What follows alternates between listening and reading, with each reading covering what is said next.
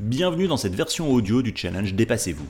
Depuis votre plateforme de podcast préférée, vous avez accès gratuitement à l'intégralité du challenge animé par Salim Nassur dans le cadre du mouvement Mars. Pour profiter au maximum de l'expérience et devenir une meilleure version de vous-même, rendez-vous sur le site dépassez-vous.fr. d e p a s s e z v o u s.fr. Vous y trouverez les défis du jour, les rituels quotidiens, les ressources essentielles et vous pourrez aussi échanger avec notre communauté en toute bienveillance. C'est là aussi totalement gratuit. À présent, place à Salim. On ne choisit ni sa couleur de peau, ni son milieu social. On ne peut pas non plus revenir dans le passé pour corriger les erreurs commises il y a 5, 10 ou 20 ans. Est-ce que cela veut dire pour autant que nous sommes condamnés à nous complaindre dans nos regrets? Bien au contraire. Il ne faut pas les oublier, il faut être capable d'y faire face, de les confronter et de s'en servir comme d'un levier pour mieux rebondir. Aujourd'hui, nous allons parler de résilience. Vous savez, cette capacité à affronter tous les défis, à regarder le verre à moitié plein et à transformer les problèmes en opportunités. Alors maintenant, mettez les regrets et la peur de côté, car ils ne vous feront jamais avancer. Oui, la vie est injuste, et quelque part c'est tant mieux, car c'est à vous d'en tirer le meilleur.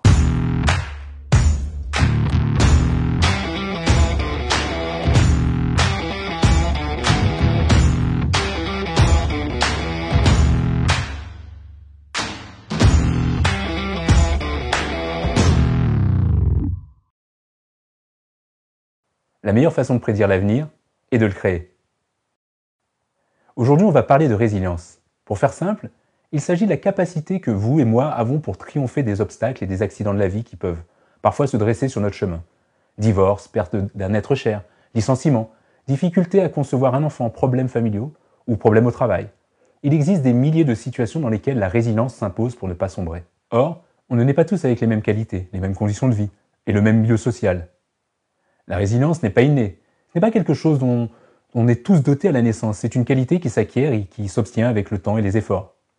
Et plus on souffre, plus on peut être résilient. Vous trouvez mon discours un peu majestiste Alors, rentrons dans le détail.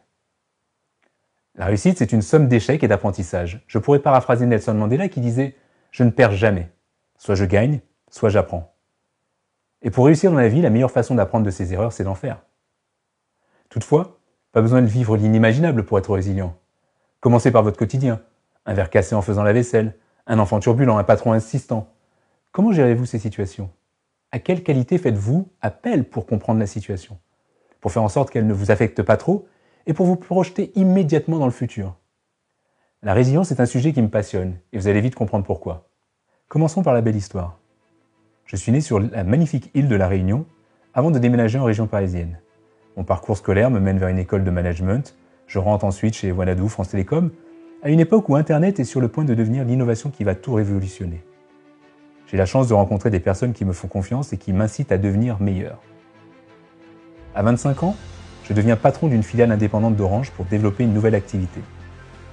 En parallèle, je crée une start-up qui sera revendue quelques années plus tard, me donnant l'assise financière suffisante pour envisager une future vie de famille sereine, mais aussi de vivre la belle vie entre voitures de sport et voyage autour du monde. Dans la foulée, je me marie, puis naissent mes trois magnifiques enfants que j'adore. Par la suite, je rentre chez Google et je partage ma vie entre Paris et la Californie.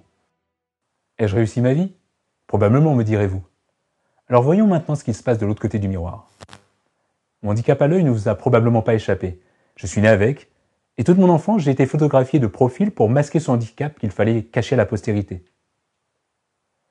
Vous imaginez un peu l'impact que ça a pu avoir sur la confiance en soi. Lorsque ma famille arrive en région parisienne, c'était pour habiter dans une cité HLM à Orly, dans le 9-4 comme on dit.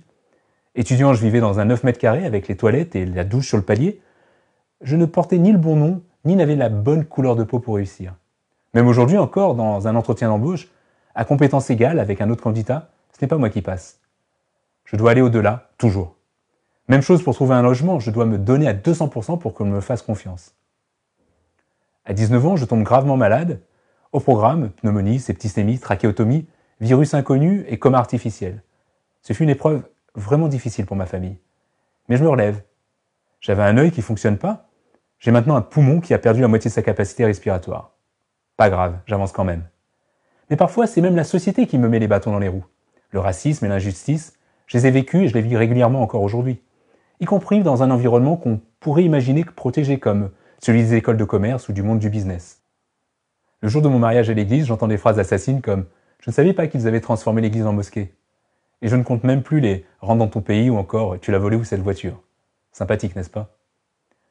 Je vous parlais de ma passion pour les voitures de sport. Au volant de ma Porsche, je suis constamment contrôlé par les forces de l'ordre jusqu'au moment où la situation dérape.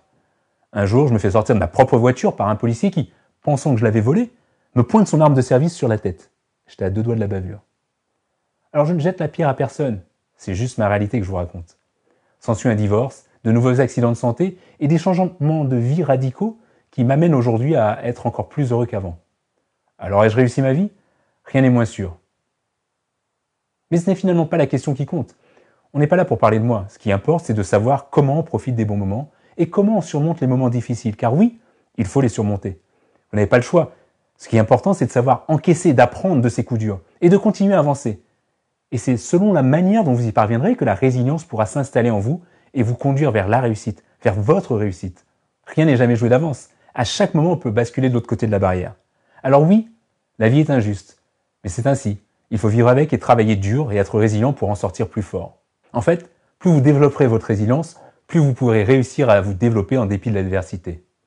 C'est souvent bien plus facile de rejeter la faute sur les autres, sur son conjoint, ses parents, ses enfants, ses relations, le manque d'argent, un handicap, le manque d'études. Mais la réalité, c'est que c'est vous qui avez les clés de votre succès. Et personne d'autre ne peut vous aider à aller au bout de vos rêves. Comme à chaque épisode, je vais vous partager trois ressources aujourd'hui.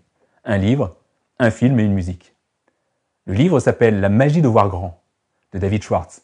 Il vous enseigne la façon de porter votre attention sur les grandes réalisations en ignorant les détails sans importance. À travers sa lecture, on apprend que la manière dont vous pensez et vous raisonnez peut tout changer en allant même jusqu'à attirer la chance et changer votre situation in fine. En clair, aide-toi et le ciel t'aidera. Le film que je vous encourage à voir et à revoir date de 1997. C'est La vie est belle de Roberto Benigni qui a été récompensé à de multiples reprises. Une histoire de résilience incroyable qui se déroule pendant la Seconde Guerre mondiale, où un père, déporté avec sa famille dans un camp de concentration, veut tout faire pour éviter l'horreur à son fils. Il lui fait croire alors que les occupations dans le camp sont en réalité un jeu dont le but serait de gagner un char d'assaut. Incroyable. Et enfin, la musique, elle est simple, puissante, pas besoin d'autres commentaires. C'est la chanson Née sous la même étoile d'Ayam. La vie est belle, le destin sans les cartes. Personne ne joue avec les mêmes cartes. Le père lève le voile, multiples sont les routes qu'il dévoile. Tant pis, Est-ce que le digital et la technologie peuvent nous servir à être plus résilients? Oui, d'une certaine façon. Vous avez sans doute déjà vu certains enfants, petits et grands, s'acharner euh, sur les jeux vidéo pour battre le boss ou passer une épreuve. Et si vous profitiez du confinement pour tester à votre tour les jeux vidéo? On se prend vite au jeu, vous savez. Pourquoi, pas ne, pas commencer par Super Mario Run? Euh, Sur smartphone, c'est gratuit, accessible à tous. Et si vous êtes capable de vous relever, repartir de l'avant et tout faire pour gagner, vous devrez sûrement être capable de faire la même chose dans la vraie vie. Pour le challenge du jour, nous allons parler du dépassement de soi, et en particulier du fait de dépasser nos peurs. Avant de débuter, toutefois, nous vous invitons à regarder la conférence TED de Tim Ferriss qui s'intitule Définissons nos peurs plutôt que nos objectifs.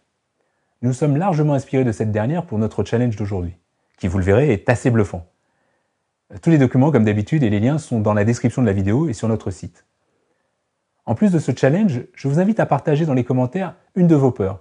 Prenons par exemple j'ai peur dans l'avion, j'ai peur de l'eau, ou j'ai peur d'engager une conversation avec un ou une inconnue. Je suis certain que la communauté vous donnera plein d'astuces pour les dépasser.